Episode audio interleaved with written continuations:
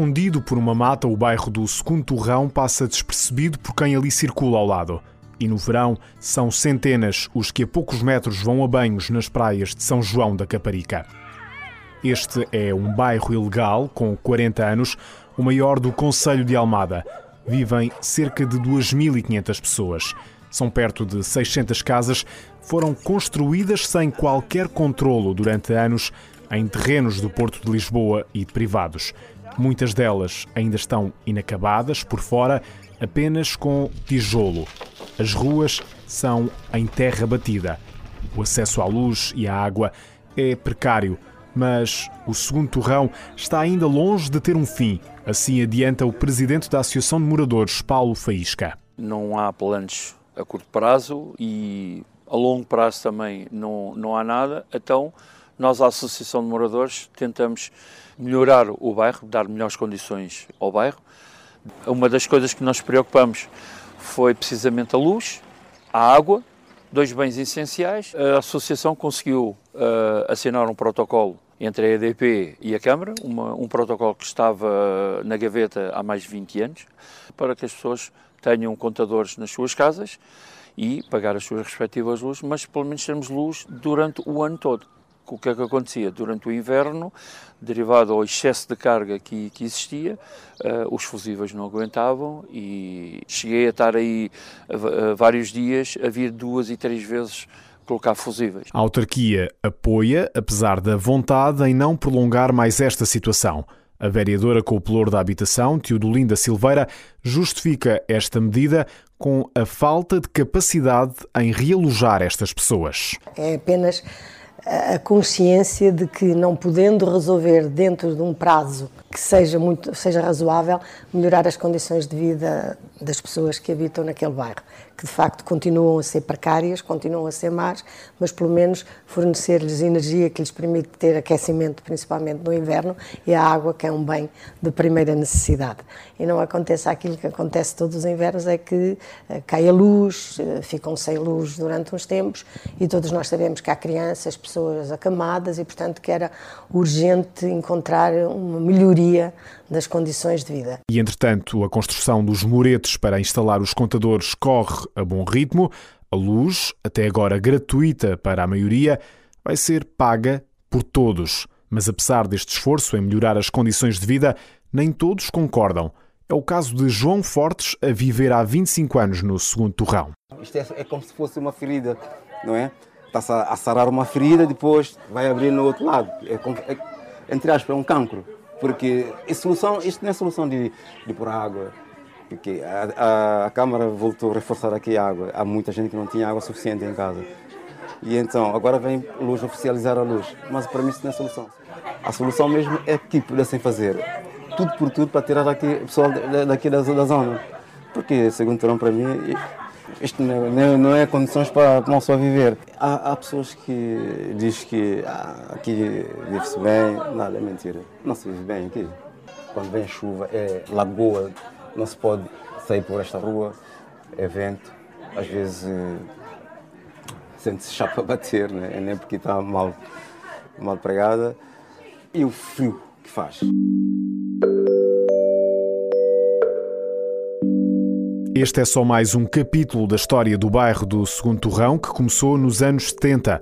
Foi junto ao mar, em terrenos do Porto de Lisboa, que tudo começou.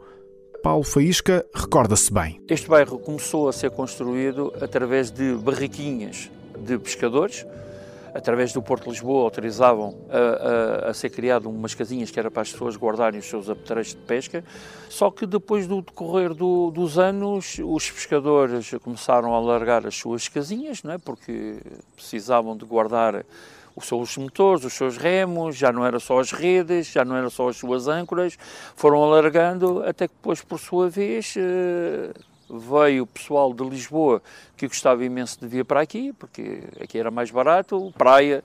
Começaram a trazer tendas, portanto começou a haver aqui o chamado campismo selvagem, toda esta mata aqui era tudo acampado. A Câmara, os donos do, dos terrenos, Porto de Lisboa, nunca se interessaram muito por isto. As pessoas deixaram passaram a deixar as suas tendas do ano para o outro, começaram a fazer as suas vedaçõezinhas à volta. A tenda virou casa de madeira e agora, por sua vez, a sua casa virou a tijolo. António Brito foi um dos que descobriu este lugar através do campismo. Já lá vão 40 anos. Deixou Alfama, veio para aqui viver e, tal como os outros, construiu a sua casa à revelia. Eu campei muitos anos no Cabo Vapor e depois encontrei aqui uns, uns colegas meus de trabalho. É, para andar aqui para o pé da gente. Depois eu comecei a acampar aqui. Depois acabei por ficar cá. Era um, um sítio sossegado. E disse, ah, eu vou ficar aqui. Arranjei aqui uma casa pronto, fiquei aqui. Mandei a fazer mesmo. Fazia-se uma casa e ninguém dizia nada. Ah, aparecia aí o fiscal, então o que é isto? Parem já a obra. Mas a mim, por acaso, eu fiz a minha casa toda e não. Como era assim mais escondido, eles não viram. António é também hoje proprietário de um dos cafés do bairro. Não acredita que desapareça assim tão cedo. Se fosse para deitar abaixo, não andavam com essa preocupação de andar a pôr luz e água. Isto ainda vai demorar uns anos aí, mas isto dia menos dia vai abaixo. Nos anos 90, o governo lançou o Programa Especial de Realojamento, o PER, com o objetivo de erradicar as barracas no país. Em cima da mesa estava o plano da Costa da Trafaria, mas o município de Almada não concluiu o programa. Os vários bairros clandestinos não desapareceram, pelo contrário, cresceram sem qualquer controlo. O segundo torrão é exemplo disso. A vereadora Teodolinda Silveira acusa por isso o anterior executivo. Eu penso que o, anterior executivo tinha um entendimento que a habitação era uma responsabilidade do Poder Central. Sempre o afirmou publicamente e eu acho que isso, esse entendimento eh, fez com que não procurassem uh, soluções, as soluções possíveis para a resolução do problema. Um crescimento feito sobre dunas, junto ao mar e com perigos associados. Assim explica Francisco Ferreira, da Associação Ambientalista Zero. Toda esta costa uh, tem sido, aliás, bastante fustigada uh, por temporais que têm retirado grande parte da, da, da areia, uh, principalmente já na zona entre a Caparica e a Cova de Vapor. Aqui esta área está um pouco mais protegida porque já está no interior do estuário do Tejo, eh, mas de qualquer forma muito exposta à ondulação, à subida do nível do mar e, e que estas dunas acabam por eh, garantir uh, que efetivamente a invasão do mar não, não se dá. Portanto, as construções estão já numa zona, obviamente, de risco.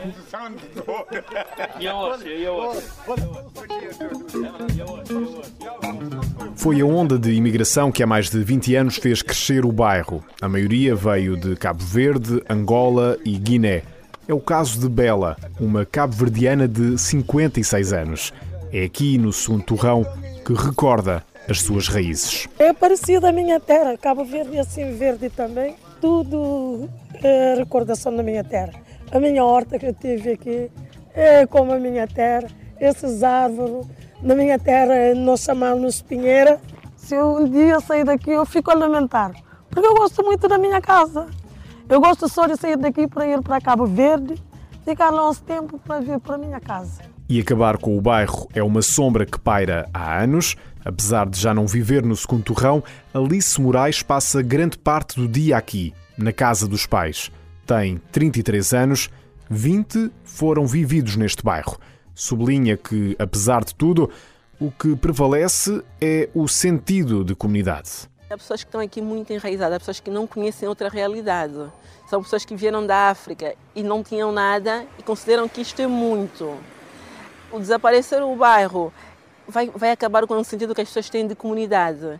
É que muita gente que vive em comunidade criou-se família, a vizinhança é família e apesar das condições de não existirem condições nenhumas, que, que as casas não existem condições nas, nas, habitações, no entanto existe o sentimento de comunidade, existe o sentimento de pertença. Mas este não é o entendimento da autarquia, que não tem planos para construir novos bairros sociais, pretende sim realojar de forma gradual, diz a vereadora Teodolinda Silveira. Não vamos poder uh, agarrar no, no, no, no, bairro do Segundo Torrão ou no bairro das Terras da Costa e de um momento para o outro dizer passam daqui para ali. Nem é isso que queremos.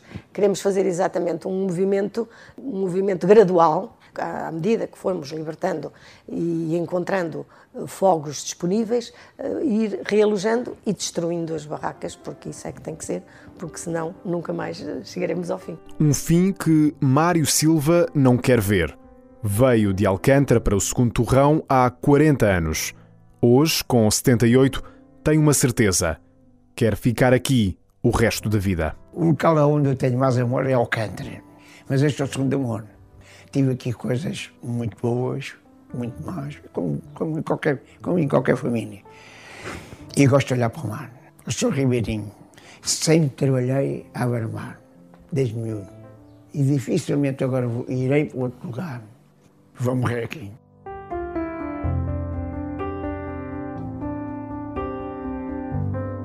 O segundo torrão nasceu de forma ilegal e será assim até desaparecer. As terras têm dono, uma parte pertence ao Porto de Lisboa, a outra a privados. A família Couto, dona de maior parte dos terrenos, teve em tempos planos para construir uma urbanização de luxo. A ideia nunca avançou porque estas terras fazem parte da Reserva Ecológica Nacional. Mas para que o bairro não crescesse ainda mais, os donos do terreno construíram um muro uma barreira física, mas também psicológica, na visão de Alice Moraes. Quando chegamos no bairro, o bairro já existia, não foram, não foram os africanos que fundaram o bairro. O nós fizemos foi eh, fazer o bairro crescer, né? porque o bairro já existia. Mas fomos, fomos sendo associados a qualquer coisa de mal, a qualquer eh, aqueles que vivem ali apoderaram-se de um terreno que não lhes pertence. 80% da população do Torrão é gente honesta, gente trabalhadora, é, são senhoras idosas, são senhoras que apanham o autocarro aqui às quatro da manhã para ir trabalhar, são senhoras que estão na restauração a trabalhar. Há aqui muito homem que trabalha na construção civil, há aqui muita gente válida, muita gente trabalhadora, muita gente cristã, muita gente temente a Deus, há aqui muita gente que só quer viver a sua vida dignamente, confortável. E só que quem não conhece discrimina mesmo não conhecendo. Nós quando saímos do Torrão e vamos fazer entrevistas fora, o viver no Torrão é logo um fator para, para excluir. Ou seja, não temos como dar o salto, não temos como sair daqui, porque também não temos outro tipo de oportunidades. O muro não é o muro que nos fecha aqui no Torrão, mas é o muro também que nos fecha na sociedade. Irmãos, para celebrarmos com verdade a Santa Missa, aos Santos Mistérios... É também com o objetivo de derrubar este muro que todas as semanas vem até ao bairro a Associação Val de Acor, composta por jovens da paróquia do Monte da Caparica. Aos domingos, ao final da tarde, uma das salas de aula da escola primária, ali ao lado, é transformada numa capela.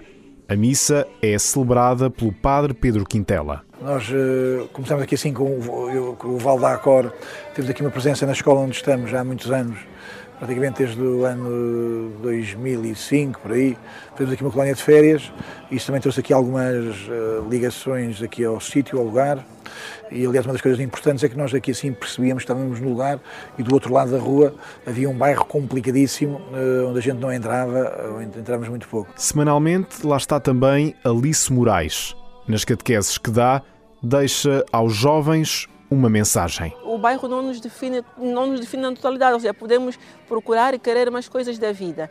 Uh, o viver no bairro não é uma fatalidade, o bairro é uma fase, é, um, é uma passagem e podemos sempre sair daqui do bairro e procurar outras coisas, ambicionar outras coisas na nossa vida. Uma passagem para uns, não tanto para outros.